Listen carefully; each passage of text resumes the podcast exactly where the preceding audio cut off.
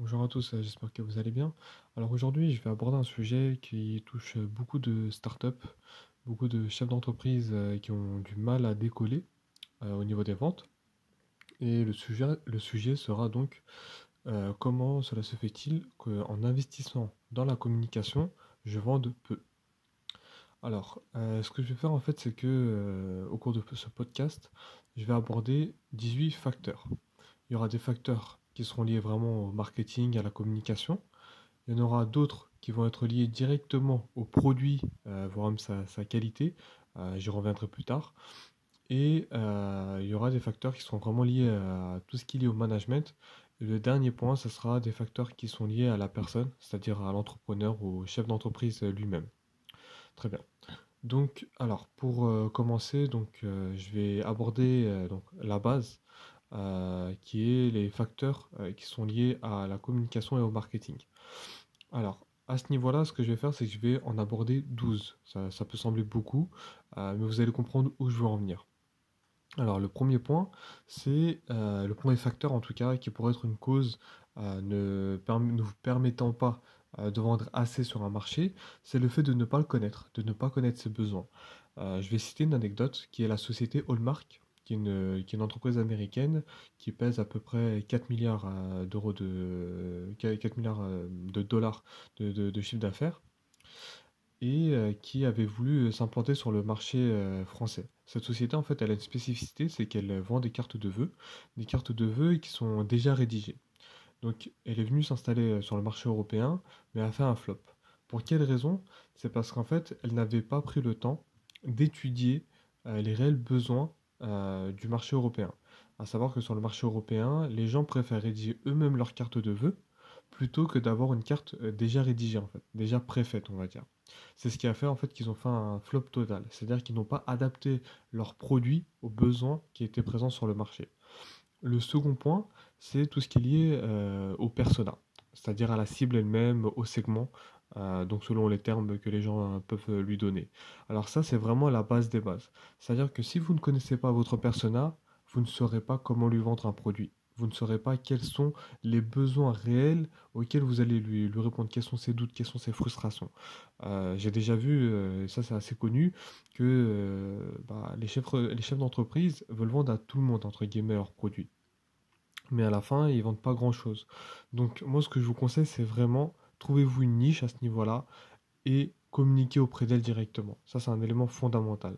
Après, à ce niveau-là, je pourrais détailler, et pas revenir vers moi euh, pour, euh, pour plus de détails parce que ça nécessiterait vraiment un podcast assez détaillé. Donc ça, c'est le deuxième point. Le troisième point, c'est le mauvais positionnement de la marque vis-à-vis des clients. Alors, euh, en fait, le positionnement de la marque, c'est la manière dont est vu ou perçu votre produit par le consommateur. Alors, ceci peut être une image discount, haut de gamme, luxe. Euh, parfois, vous avez identifié la bonne clientèle, mais votre image a été mal développée. Par exemple, vous souhaitez donner une image de qualité, de confiance, euh, une, image naturelle. Malheureusement, par manque de compétences ou par négligence, vous ne faites pas véhiculer votre message euh, correctement en fait auprès de votre cible. Les résultats, c'est assez simple, c'est que vos clients vous voient différemment de ce que vous souhaitez véhiculer et ont une vision floue de ce que vous êtes réellement. Et ici, une des solutions qui peut vous aider, c'est ce qu'on appelle le marketing mix et même le bon ciblage que j'ai pu euh, évoquer juste avant. Il y a un autre point aussi qui est très très important et que beaucoup d'entrepreneurs font, euh, ou même chefs d'entreprise, hein, euh, quelle que soit leur taille, euh, quoi, surtout des TPE, PME. Euh, donc c'est le fait, quoi, plutôt les TPE euh, que, des PME, c'est ce que moi j'appelle la stratégie du tâtonnement ou la maladresse dans l'action. Alors ça, c'est quelque chose qui est très répandu dans le domaine du web, mais pas seulement en réalité. Euh, je vous donne un exemple illustrant cela. La personne va se dire, bon, je vais tester en boostant une publication Facebook avec 5 euros ou 20 euros, puis je fais une, une petite, euh, une petite publicité euh, sur Facebook de 50 euros en ajoutant, euh, en ajoutant 50 euros sur, euh, Google AdWords. Et euh, surtout que voilà, la personne peut se dire, ah bah tiens, ils ont, ils m'ont proposé un crédit de 100 euros, donc je vais en profiter, ça devrait marcher, non? Et il devrait y avoir quelques rés- résultats, parce que j'ai fait du Google Ads, du Facebook Ads, euh, peut-être même du Snap, euh, du, des Snaps, peut-être même euh, de l'Insta, etc., etc. Ça, c'est la stratégie de tâtonnement. On tâtonne ici et là, de manière un peu hasardeuse, en espérant avoir des résultats. Le problème est que cette stratégie est l'une des plus mauvaises et vous fait perdre également en argent et surtout en temps. De nombreux entrepreneurs du web sont concernés par cette stratégie au début de leur activité, car ils sont un peu candides, on va dire, et voilà, ils connaissent pas encore les rouages du business. Mais certains d'entre eux se rendent compte que cette stratégie est inefficace, mais ne savent pas quoi faire, sans parler de ceux qui tâtonnent sur comment programmer une campagne ou comment faire un buzz. Donc ça, c'était le quatrième point euh, dans la partie marketing. Le cinquième point, c'est euh, tout ce qui est lié au design de mauvaise qualité, que ce soit des bannières, des flyers, des logos, des photos. Euh, combien de fois j'ai pu voir des produits de qualité être sous-estimés ou sapés à cause du design, à cause d'une mauvaise, photo de mauvaise qualité? Alors, peut-être que vous ne le savez pas, mais des images professionnelles améliorent votre positionnement, c'est-à-dire l'image de marque, mais en plus de cela, votre taux de conversion. Je sais que parfois le budget manque et que vous ne pouvez pas forcément investir en design. Mais si vous avez un peu d'argent, faites appel à un professionnel. Vous verrez que vous y gagnerez en, retour sur investissement. Euh, j'ai d'ailleurs pu voir à titre personnel. Euh, une entreprise, une association qui m'avait sollicité pour réaliser un flyer. Il l'avait réalisé par le passé. Et, euh, mais sauf qu'il était assez catastrophique en termes d'image. Et le fait d'avoir refait leur design de manière plus propre a permis en fait d'obtenir euh, en termes de, retour sur investissement, une somme euh, qui était bien plus conséquente que ce qu'ils avaient pu euh, récolter avec l'ancien flyer. Donc ça, c'était le cinquième point. Le sixième point, c'est d'avoir un site, bon, pour ceux qui en ont un, avec une mauvaise expérience utilisateur. à savoir qu'un joli site ne suffit pas, il est fondamental que le client potentiel qui navigue sur votre site retrouve facilement les informations et trouve agréable la navigation sur votre site. C'est-à-dire qu'il n'aille pas chercher des informations, mais plutôt que les informations soient faciles à lire.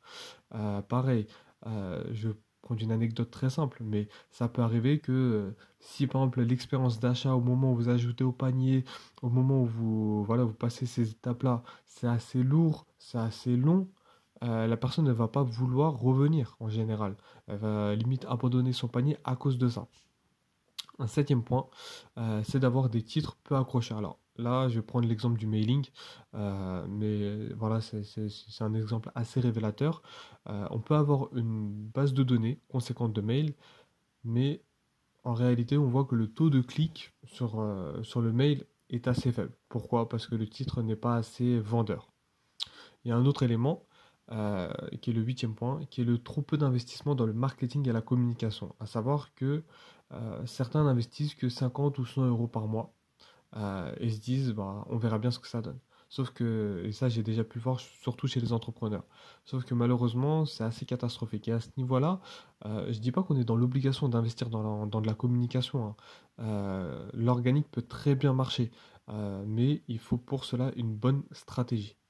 Ensuite, il y avait un autre élément, bien sûr, qui rejoint un peu la stratégie de tâtonnement, qui est euh, être partout à la fois. Hein. C'est-à-dire, euh, on, répond partout, hein, réseaux sociaux, forums, événements, etc. Et en fait, on se dit, bon, bah, peut-être que ça devrait marcher, mais encore une fois, une étude du persona, une étude de la cible vous permettra de résoudre ce problème-là. Ensuite, comment dire, le dixième point, c'est l'inadéquation et la non-optimisation du budget. Alors, on va prendre l'exemple de la publicité. Est-ce qu'elle sera la même entre le lancement, la croissance ou le déclin du produit?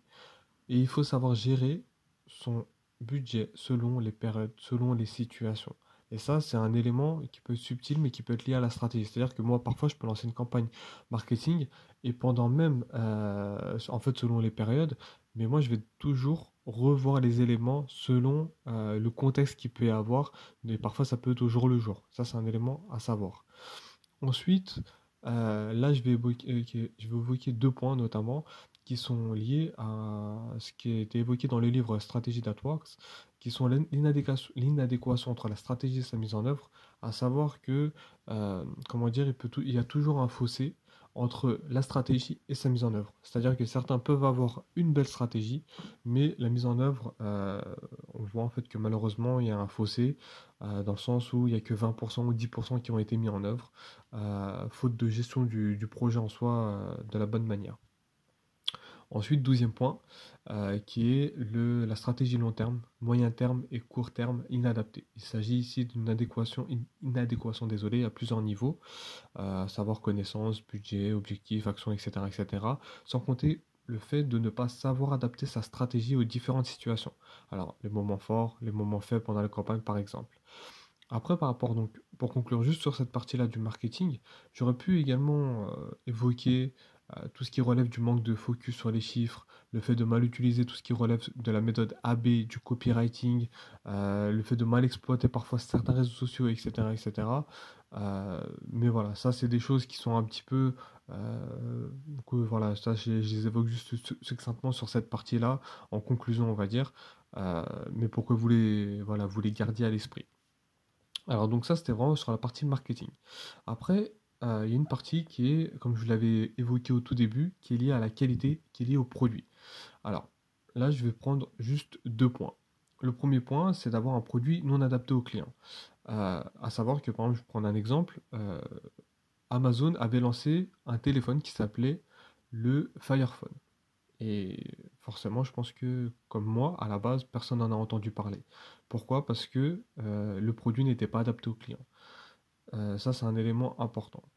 Ensuite, donc là, on peut même, vous allez me dire logiquement euh, que c'est peut-être euh, assez similaire à Hallmark, sauf que là, on est dans un cas de figure différent. parce que vraiment, le produit en soi aurait pu, comment dire, marcher, mais était vraiment inadapté au client en question qui visait. Ensuite, il y a la qualité. Alors ça, c'est un élément vraiment fondamental et sur lequel je vous invite à ne pas, comment dire, à ne pas négliger c'est euh, à savoir que je vais prendre un exemple très simple. Hein. Par exemple, euh, le, cas de la restauration rapide. J'ai souvent vu, par exemple, dans certains que j'ai pu accompagner, hein, mais ce n'est pas les seuls, hein, euh, ça peut être dans tout type de domaine, qu'un certain nombre de restaurants proposaient des sandwichs, par exemple, de qualité au départ, qui étaient appréciés. Puis au fur et à mesure, le goût, la qualité sont négligés. Pourquoi? Pour différentes raisons. ça peut être voilà, parce qu'ils ont trop d'activités, parce que voilà, le, mirage du chiffre d'affaires fait qu'ils se disent bon bah quoi qu'il arrive, je continuerai à avoir un bon chiffre. Et euh, ce qu'il faut savoir, c'est que à ce niveau-là, il faut savoir se remettre en question. Euh, et je veux ramener notamment un chiffre que vous devez savoir euh, et qui est très très très important, à savoir que est-ce que vous saviez que sur 100 personnes insatisfaites quand ils viennent chez vous, il n'y en a que 5 qui vont vous faire part de leur mécontentement. Et les autres iront voir ailleurs. Et la preuve en est, hein, je pense que vous-même, si vous avez acheté quelque chose quelque part, mais que, euh, comment expliquer, le, le, produit ne vous a pas plu, vous avez mangé quelque part, ça vous a pas plu, vous allez vous dire quoi automatiquement? Bah, Je vais aller voir autre part, ça m'a pas satisfait. Ensuite, euh, il y a un aspect qui est euh, donc en dehors du produit de sa qualité, euh, parce que même dans le Fire Phone de, Amazon, une des choses critiquables, si vous préférez, c'était aussi la partie qualité. Euh, donc, euh, même si voilà, après on pourrait rentrer dans certains détails, mais voilà, vous m'avez compris. Ensuite, il y a le facteur gestion management. Alors, le, le facteur gestion management, c'est quoi? C'est que ce que vous devez savoir, c'est qu'une mauvaise gestion des hommes peut impacter la réalisation du produit.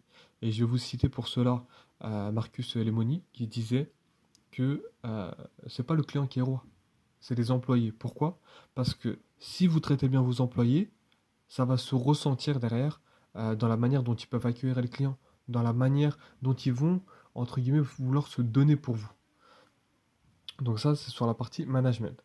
Après, là, il y a quatre autres personnes, et que, désolé, quatre autres facteurs qui sont liés à votre personne. Euh, ça, ça touche pas tout le monde, mais c'est des choses que j'ai pu constater par expérience. Le premier point, c'est l'entêtement.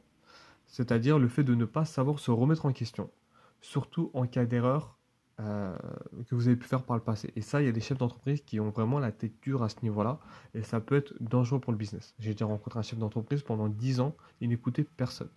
Et il a fallu que je lui fasse comprendre les choses d'une autre manière pour qu'il comprenne que oui, il était complètement dans l'erreur depuis des années. Il y avait un deuxième point qui est le sentiment de mépris des clients du marketing ou, de, leur négligence. C'est-à-dire que bah, c'est un défaut qui est conscient ou inconscient, mais qui fait des dégâts parce que, en fait, quand, entre guillemets, on néglige un peu, on a un sorte de mépris du marketing, de son importance, des clients, de leur importance, automatiquement, ça va se ressentir à un moment donné. Euh, j'ai déjà vu bah, un chef d'entreprise qui n'écoutait même pas euh, les requêtes euh, de, ses clients. Ce qui fait qu'automatiquement, là, là j'ai entendu assez récemment qu'il il était dans une situation relativement compliquée au, au, niveau de ses chiffres. Mais c'est parce qu'en fait, ça fait un effet boule de neige, en fait. C'est ça qu'il faut savoir. Ensuite, le troisième point, c'est le fait de ne pas savoir gérer les priorités. en tant qu'entrepreneur, chef d'entreprise, on a beaucoup de choses à gérer dans notre business de base. Hein, c'est, un classique. Hein. Euh, il en est de même bah, pour la stratégie de vente, la stratégie marketing. Mais c'est important de savoir gérer les priorités, euh, d'après un objectif, de fixer un objectif clair, euh, d'établir un planning, de savoir comment la stratégie qui va permettre d'atteindre voilà, l'objectif en question. Et par rapport à ça, c'est important de ne pas s'en mêler les pinceaux, on va dire ça comme ça. Et le dernier point, euh, ça, c'est vraiment pour les TPE-PME. C'est le fait de se mêler du travail des autres. Alors, un véritable professionnel connaît ses limites. Il fait donc appel aux professionnels pour ceux qu'il ne connaît pas. Plus encore, il ne gêne pas le travail des autres en donnant son avis, surtout lorsqu'il n'y connaît rien ou très peu. Combien de fois j'ai eu des demandes, certes du goût du client, mais au contraire du professionnalisme et de l'efficacité de l'esthétique. Il est donc fondamental que le, client fasse confiance aux professionnels, et plus encore, ne cherche ne cherche pas à toujours agir euh, partout sans faire grand chose à la fin. Et ça, c'est vrai que c'est assez gênant euh, lorsqu'un employé voit que son chef d'entreprise est toujours là derrière lui. Là, comme vous avez pu le voir, euh, j'ai eu une approche un peu particulière sur ce sujet-là parce que je n'ai pas seulement à aborder la partie marketing, comme vous avez pu le voir. J'ai abordé d'autres aspects qui peuvent être liés à votre personne, qui peuvent être liés à votre management, euh, qui peuvent être liés même par rapport à votre produit et le fait que voilà, la qualité euh, peut se ressentir dans votre chiffre. Si je l'ai fait, c'est parce qu'en fait, c'est un élément important. En tant que, business coach, lorsque j'interviens auprès des entreprises, euh, je viens pas seulement sur un aspect. Je viens sur les différents aspects pour leur faire comprendre que parfois, un élément peut avoir un effet indirect, voire direct, sans qu'ils ne s'en rendent compte au, au préalable, en fait. En tout cas, si vous avez des questions, n'hésitez pas à revenir vers moi.